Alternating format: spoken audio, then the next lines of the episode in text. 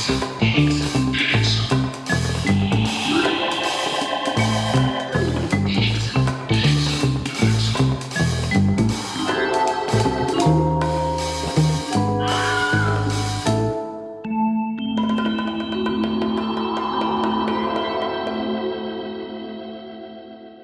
Nebel in den Straßen Londons, Verbrecher, die man schon an ihren Narben im Gesicht erkennt, aber auch Drahtzieher im Hintergrund, die bürgerlich und harmlos aussehen, zumindest zunächst. Natürlich ein heldenhafter Inspektor von Scotland Yard und eine junge Frau, die unverschuldet in Nöte gerät, die er retten kann und die er am Schluss auch heiratet. Das sind die Edgar Wallace-Filme von 1959, Der Frosch mit der Maske. Bis zu Beginn der 70er Jahre wurden sie gedreht steht sie sind im kollektiven Gedächtnis. Viele, auch ich, lieben einfach diese zunächst ja noch ziemlich harmlosen und klischeehaften und später dann ja auch bunten und hochinteressanten Krimis. Also zum Beispiel die Rolle von Eddie Arendt, der ja am Anfang immer der skurrile nette Komiker ist, wird plötzlich immer neurotischer im Verlauf der 60er Jahre und irgendwann ist er sogar der Mörder. Wir denken bei Edgar Wallace an diese Schauspieler, an Klaus Kinski, an Elisabeth Flickenstein, An Dieter Borsche, Joachim Fuchsberger, Heinz Drache, Karin Dohr, all diese großartigen Leute. Aber original Edgar Wallace ist was anderes. Der ist ja schon 1932 gestorben, 1875 geboren. Seine Krimis entstanden also in den 10er und vor allen Dingen 20er Jahren des 20. Jahrhunderts. Und wir begeben uns nun auf die Suche nach dem echten Edgar Wallace in diesem Podcast des Düsseldorfer Düsseldorfer Schauspielhauses. Das Ensemble liest den Hexer und ich, mein Name ist Stefan Keim, führe ein bisschen ein und darf im Anschluss an die Lesungen ein bisschen aus Edgar Wallace Leben erzählen, denn das war genauso spannend wie seine Romane. Aber jetzt erst einmal der Hexer einer seiner bekanntesten Romane. Die ersten drei Kapitel liest Moritz Fürmann.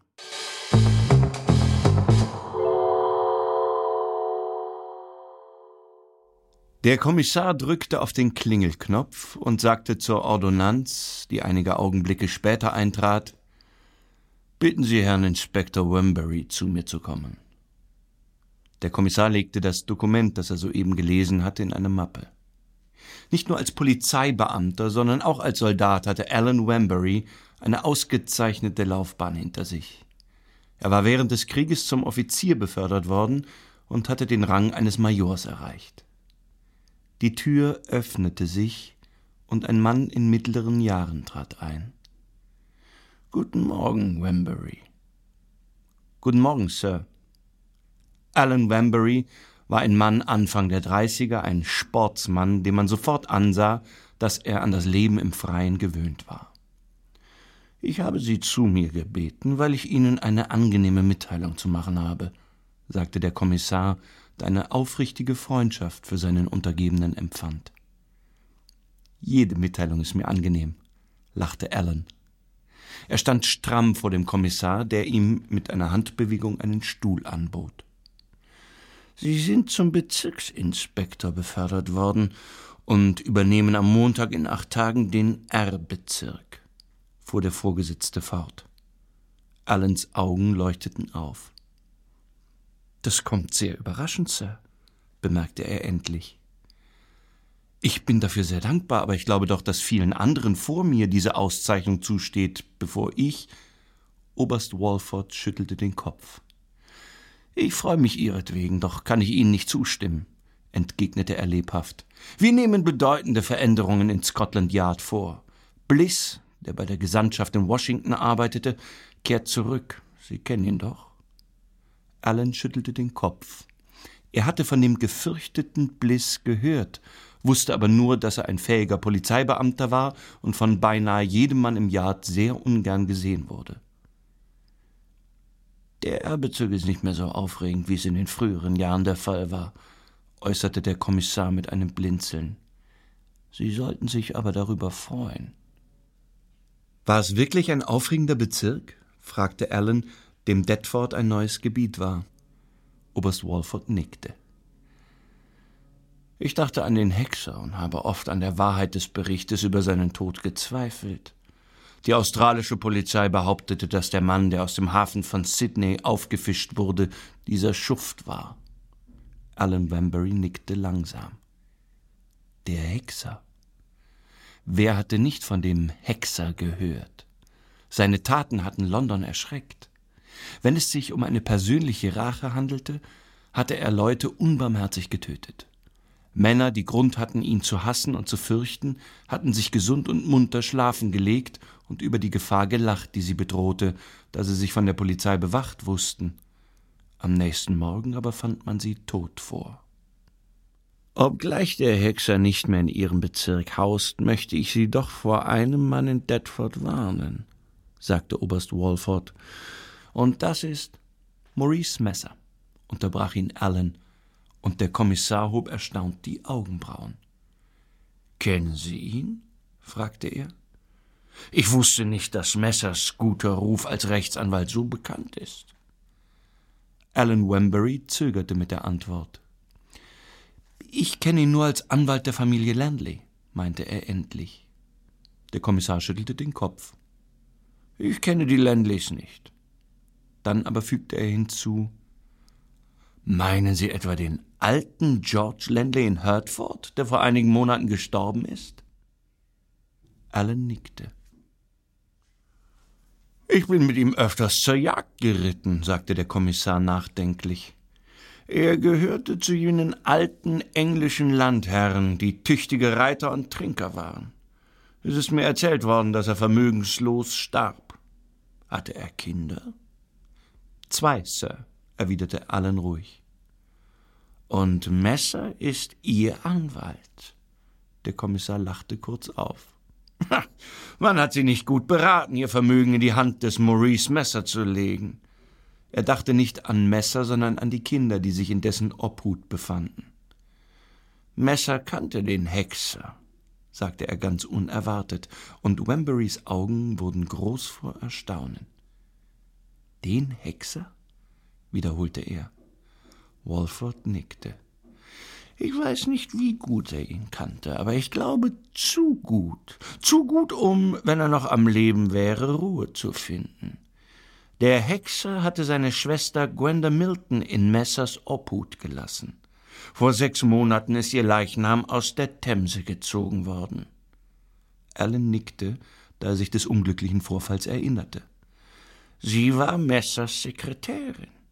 Wenn Sie dieser Tage nichts zu tun haben, gehen Sie in das Aktenzimmer hinauf. Vieles wurde bei den gerichtlichen Verhandlungen nicht erwähnt. Über Messer. Oberst Walford nickte. Wenn der Hexer tot ist, hat es nichts weiter zu sagen, aber wenn er noch lebt. Er zuckte seine breiten Achseln und schaute bedeutungsvoll unter seinen buschigen Augenbrauen auf den jungen Detektiv. Wenn er noch lebt, so weiß ich, dass etwas ihn nach Detford und zu Messer zurückbringen wird. Was ist das, Sir? fragte Wembury. Wieder lächelte Walford bedeutungsvoll.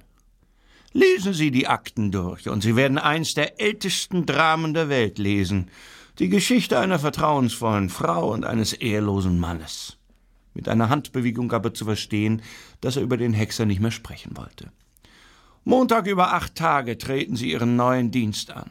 Haben Sie vielleicht Lust, sich schon vorher mit der Arbeit im neuen Bezirk bekannt zu machen?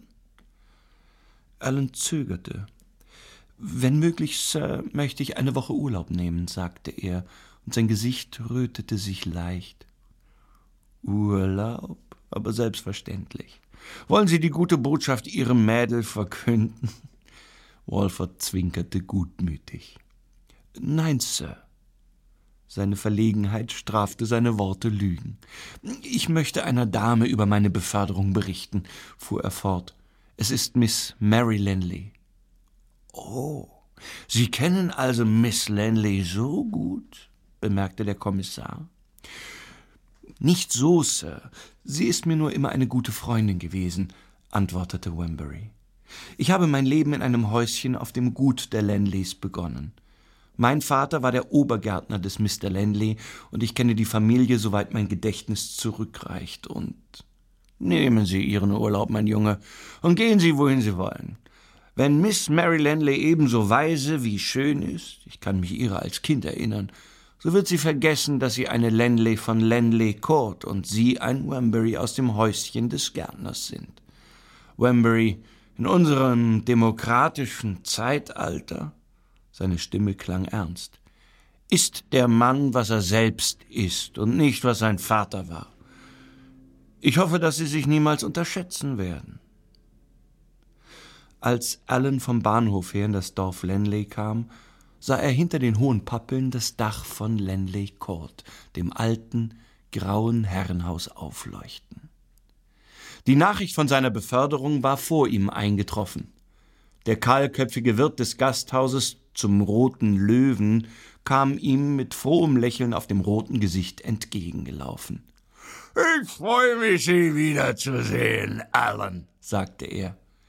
Wir haben von Ihrer Beförderung gehört und sind stolz auf Sie. Demnächst werden Sie Polizeipräsident sein. Gehen Sie nach dem Herrenhaus hinauf, um Miss Mary aufzusuchen. Als Alan die Frage bejahte, schüttelte der Wirt den Kopf. Na, dort steht es sehr schlecht, Alan. Man sagt, dass von dem ganzen Vermögen weder für Mr. Johnny noch für Miss Mary etwas übrig bleibt. Für Mr. Johnny ist es gleichgültig, denn er ist ein Mann, der sich in der Welt zurechtfinden kann, aber ich wünschte, er hätte einen besseren Weg eingeschlagen, als es der Fall ist. Wie meinen Sie das? fragte Ellen schnell. Der Wirt schien sich plötzlich zu erinnern, dass er zu einem Polizeibeamten sprach und wurde zurückhaltender. Man erzählt, dass er zum Teufel geht. Sie wissen doch, wie die Leute reden, aber etwas Wahres muss dahinter sein. Der junge Mann kann die Armut nicht leicht verwinden. Warum bleiben Sie denn auf Landley Court, wenn es so schlecht steht? Der Unterhalt des Besitztums muss ziemlich teuer sein. Warum verkauft es Johnny Landley nicht? Verkaufen, spottete der Wirt. Es ist bis zum letzten Blatt auf dem höchsten Zweig jedes Baumes mit Hypotheken belastet. Soweit ich gehört habe, bleiben die Landleys hier, bis ihr Londoner Rechtsanwalt die Erbschaftsangelegenheit geregelt hat und ziehen in der nächsten Woche nach London der Londoner Rechtsanwalt. Allens Stirn legte sich in Falten.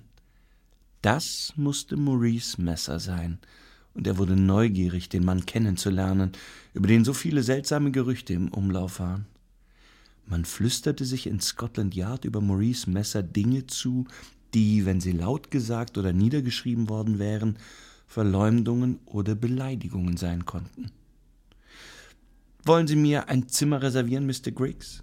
Der Dienstmann wird mein Gepäck vom Bahnhof bringen. Ich will nach dem Herrenhaus hinaufgehen und sehen, ob ich Johnny Lanley sprechen kann. Er sagte Johnny, aber sein Herz meinte Mary. Als er den breiten, von Eichen umschatteten Fahrweg entlang ging, traten ihm überall die Anzeichen der Armut entgegen. Auf dem mit Kies bestreuten Weg wuchs Gras. Die wunderschönen Eibenhecken des Tudor-Gartens waren von einer ungeübten Hand zurechtgestutzt worden. Der Rasen vor dem Haus sah ungepflegt aus. Als das Herrenhaus selbst sichtbar wurde, erbebte sein Herz beim Anblick der allgemeinen Vernachlässigung. Die Fenster des Ostflügels waren schmutzig, viele Scheiben waren zerbrochen und nicht erneuert worden. Als er sich dem Haus näherte, trat eine Gestalt aus dem schmutzigen Säulengang hervor. Sobald sie ihn erkannte, lief sie ihm entgegen. Oh, Alan! Im nächsten Augenblick hielt er ihre beiden Hände in den seinen und sah auf das emporgehobene Gesicht hinab. Er hatte sie zwölf Monate nicht gesehen. Ihre feine, bleiche Schönheit berührte das Innerste seines Herzens. Er hatte ein reizendes Kind gekannt und schaute jetzt in die kristallklaren Augen eines voll erblühten Weibes. Die schlanke, kindliche Gestalt, die er gekannt hatte, hatte eine Verwandlung durchgemacht, und das hübsche Gesicht erglühte in neuer, seltener Schönheit. Alan, wie freue ich mich, Sie zu sehen, rief sie, und in ihren traurigen Augen leuchtete ein Lächeln. Sie haben viel Neues zu erzählen, Alan. Wir haben es schon in der Morgenzeitung gelesen. Ich wusste nicht, dass meine Beförderung so welterschütternd ist, sagte er. Sie müssen mir alles erzählen. Sie nahm ihn unter den Arm, wie sie es in ihren Kindertagen getan hatte, als er der Sohn des Gärtners und ihr Spielgefährte gewesen war. Damals war er der schüchterne Knabe, der ihren Drachen steigen ließ und der ihr den Ball zuwarf, als sie den Cricketschläger schwang, der beinahe so groß war wie sie selbst. Da gibt es nicht viel mehr zu erzählen, äußerte Alan. Bei der Beförderung sind bessere Männer übersprungen worden, und ich weiß nicht, ob ich mich freuen soll oder nicht. Unsinn, bemerkte sie überzeugt. Sie sind befördert worden, weil Sie es verdienten. Sie beobachtete ihn, sah, wie seine Augen über das Haus schweiften, und ihr Gesichtsausdruck veränderte sich plötzlich und nahm einen ungewohnten Ernst an. Armer alter Lenley Court, sagte sie nachdenklich. Alan, haben Sie es schon gehört? In der nächsten Woche verlassen wir unser Haus. Sie seufzte tief. Man darf kaum darüber nachdenken. Johnny will eine Wohnung in der Stadt nehmen und Maurice hat mir Arbeit versprochen. Arbeit? fragte Ellen erstaunt. Sie wollen doch nicht sagen, dass Sie Ihren Lebensunterhalt verdienen müssen. Sie lachte. Aber selbstverständlich, mein Lieber, mein lieber Alan. Ich versuche jetzt schon in die Geheimnisse der Stenografie und des Maschinenschreibens einzudringen. Ich soll Sekretärin von Maurice werden. Messers Sekretärin. Die Worte kamen ihm bekannt vor. Er erinnerte sich plötzlich an eine andere Sekretärin, deren Leichnam man an einem nebligen Morgen aus dem Fluss gezogen hatte, und die bedeutungsvollen Worte des Obersten Walford klangen ihm in den Ohren. Warum sind Sie so ernst, Alan? Gefällt Ihnen der Gedanke nicht, dass ich meinen Lebensunterhalt verdienen werde? fragte sie mit zuckenden Lippen. Nein, antwortete Alan. Es wird doch etwas aus dem Zusammenbruch gerettet werden können. Sie schüttelte den Kopf. Nichts. Auch gar nichts. Von meinem mütterlichen Erbe beziehe ich ein kleines Einkommen, das mich vor dem Verhungern schützen wird. Dann ist Johnny auch ganz tüchtig. Er hat in der letzten Zeit viel Geld verdient. Das klingt doch seltsam. Niemand hat gedacht, dass Johnny ein guter Kaufmann ist. Und doch ist es der Fall. Er hofft, in wenigen Jahren Landley Court zurückkaufen zu können.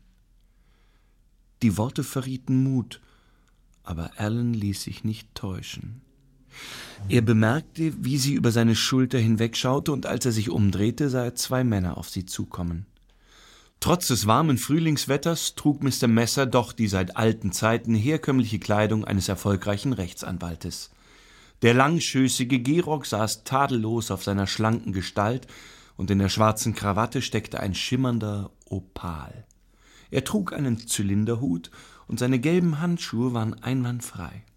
Sein mageres, etwas gelbliches Gesicht, seine dunklen, unergründlichen Augen und seine Sprache gaben ihm etwas Aristokratisches. Er sieht aus wie ein Herzog, spricht wie ein spanischer Edelmann und denkt wie der Teufel, war nicht das am wenigsten Schmeichelhafte, was über Messer je gesagt worden war. Sein Begleiter war ein großer junger Mann, nicht viel älter als zwanzig Jahre. Als er den Besucher erblickte, zogen sich seine Augenbrauen finster zusammen. Hallo, rief er mürrisch aus und wandte sich dann an seinen Begleiter. Sie kennen doch Wembury, Maurice? Er ist Oberwachtmeister oder etwas ähnliches bei der Polizei. Maurice Messer lächelte.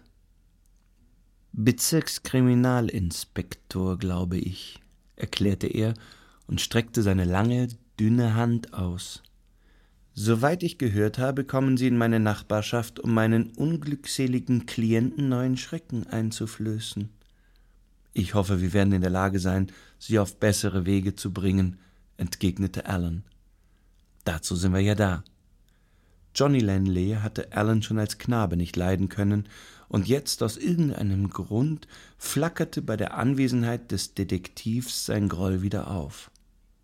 Was führt Sie nach Lanley? fragte er mürrisch. Ich wusste nicht, dass Sie Verwandte hier haben.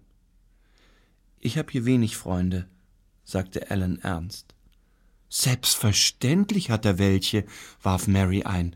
Natürlich ist er gekommen, um mich aufzusuchen, nicht wahr, Alan?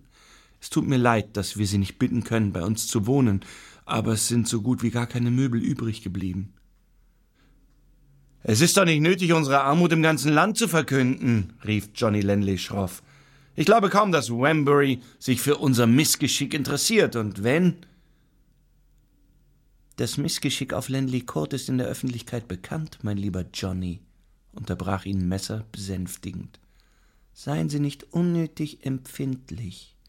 Ich meinerseits freue mich, die Gelegenheit zu haben, einen so ausgezeichneten Polizeibeamten wie Alan Wembury kennenzulernen. Augenblicklich werden Sie Ihren Bezirk sehr ruhig finden, Mr. Wembury. Wir haben nicht mehr die Aufregung wie damals, als ich von Lincolns in Fields nach Deptford zog. Alan nickte. Sie meinen, dass der Hexer Sie nicht mehr belästigt? fragte er. Die Bemerkung war ganz harmlos gemeint, und er war gar nicht auf die Veränderung vorbereitet, die in Messers Gesicht vorging. Seine Augen blinzelten plötzlich, als wenn ein helles Licht aufleuchtete. Der gebogene Mund wurde eine gerade, harte Linie. Der Hexer. Seine Stimme klang heiser. Eine alte Geschichte. Der arme Teufel ist tot. Er sagte dies mit besonderem Nachdruck. Alan schien es, als wenn der Mann sich selbst überzeugen wollte, dass dieser berüchtigte Verbrecher nicht mehr lebte tot. In Australien ertrunken. Das Mädchen schaute ihn verwundert an. Wer ist der Hexer? fragte sie. Niemand, den Sie kennen und den Sie auch nicht kennen sollten, versetzte Messer barsch. Dann fuhr er lächelnd fort. Jetzt fachsimpeln wir aber, und eine Unterhaltung über das Verbrechertum passt am wenigsten für die Ohren einer jungen Dame. Ich wünschte, Sie fänden einen anderen Gesprächsstoff, brummte Johnny Lenley und wollte sich schon umdrehen, als Maurice fragte Sie sind doch jetzt im West End Bezirk, Wembury? Was war Ihr letzter Fall?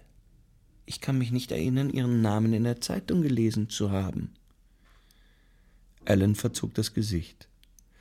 Wir verkünden unsere Fehlschläge niemals, entgegnete er. Meine letzte Arbeit waren die Nachforschungen über eine Perlenkette, die der Lady Darnley in Park Lane gestohlen wurde, als sie den großen Botschafterball gab. Während er sprach, schaute er Mary an. Er bemerkte nicht, wie Johnny Lanley sich bemühte, einen unwillkürlichen Ausruf zu unterdrücken, noch sah er den schnellen, warnenden Blick, den Messer dem jungen Mann zuwarf. Es entstand eine kurze Pause. Lady Darnley? fragte Messer in gezogenem Ton. Oh ja, ich glaube mich erinnern zu können. Waren Sie nicht auf jenem Ball, Johnny? Er blickte Johnny an, der ungeduldig die Achseln zuckte. Selbstverständlich war ich dort. Ich habe aber erst lange nachher etwas darüber gehört. Habt ihr denn nichts anderes als über Verbrechen, Diebstähle und Morde zu sprechen? Er drehte sich auf dem Absatz um und ging langsam über den Rasen. Mary schaute ihm mit einem besorgten Gesicht nach. Ich möchte wissen, was John in den letzten Tagen so mürrisch macht. Wissen Sie es, Maurice? Maurice Messer betrachtete die glimmende Zigarette in seiner Bernsteinspitze. Johnny ist jung, und dann dürfen Sie nicht vergessen, meine Liebe, dass er in der letzten Zeit viel Aufregung hatte. Ich auch, erwiderte sie ruhig. Oder glauben Sie, dass es für mich nichts zu bedeuten hat, Henley Court zu verlassen? Einen Augenblick zitterte ihre Stimme, doch mit großer Willenskraft zwang sie sich zu lächeln. Ich werde sehr pathetisch, und wenn ich mich nicht zusammennehme, werde ich noch an Allens Schulter weinen. Kommen Sie, Allen, und schauen Sie sich den alten Rosengarten an. Vielleicht sehen wir ihn zum letzten Mal. Soweit der Hexer.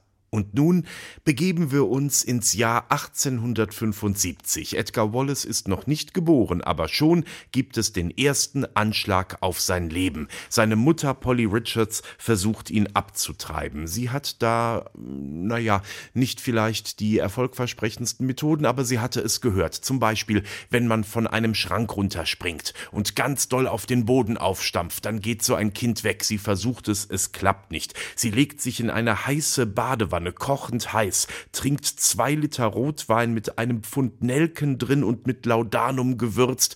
Boah, das muss schrecklich geschmeckt haben. Aber das Kind geht davon nicht weg. Und sie kriegt es dann eben doch, diesen Edgar Wallace. Was hat sie denn eigentlich? Naja, er war kein Kind der Liebe. Polly Richards war eine arme Schauspielerin, wenn man den Fotos und Beschreibungen aus der Zeit glaubt, nicht besonders hübsch, nicht besonders begabt und natürlich dann auch nicht so richtig reich. Sie ist bei so einer Schauspielertruppe, die herumzieht. Und Edgars Vater ist der Sohn der Intendantin, Richard Horatio Edgar Marriott. Und er soll eigentlich eine andere Frau heiraten, tut das auch, die viel hübscher ist als Polly und wahrscheinlich auch reicher, weiß ich nicht, keine Ahnung. Aber irgendwie so ein paar Tage vorher sticht ihn der Hafer und nebenan sitzt diese Polly in der Garderobe und es passiert, was eben manchmal passiert und deswegen ist sie schwanger und versucht nun verzweifelt, das Kind wegzukriegen. Da es nun nicht klappt, kommt die Intendantin Mrs. Marriott und sagt, ich habe folgende Lösung, du kriegst das Kind, aber natürlich mein Sohn darf damit überhaupt nichts zu tun haben. Du kriegst das Kind und wir geben es dann bei einer armen Familie in Zahlung. Die haben schon ganz viele andere Kinder. Denen gibst du ein bisschen Geld. Ach Quatsch, du hast es ja nicht, dann gebe ich denen ein bisschen Geld und die füttern das mit durch. Das wurde damals in London durchaus manchmal so gemacht. Und so kam eben das Baby zur Welt. Und wie sollte es denn nun heißen? Die Mutter hat eine kleine Rache gemacht und hat gesagt, ich möchte, dass das Kind Richard Horatio Edgar heißt, wie der Vater, aber dann eben ein anderer Nachname. Und was den Leuten einfiel, war William Wallace, der schottische Freiheitskämpfer. Also nicht William, sondern Richard Horatio Edgar Wallace und Edgar war der Rufname. So kam Edgar Wallace zur Welt und so kam er zu seinem Namen. Fortsetzung folgt.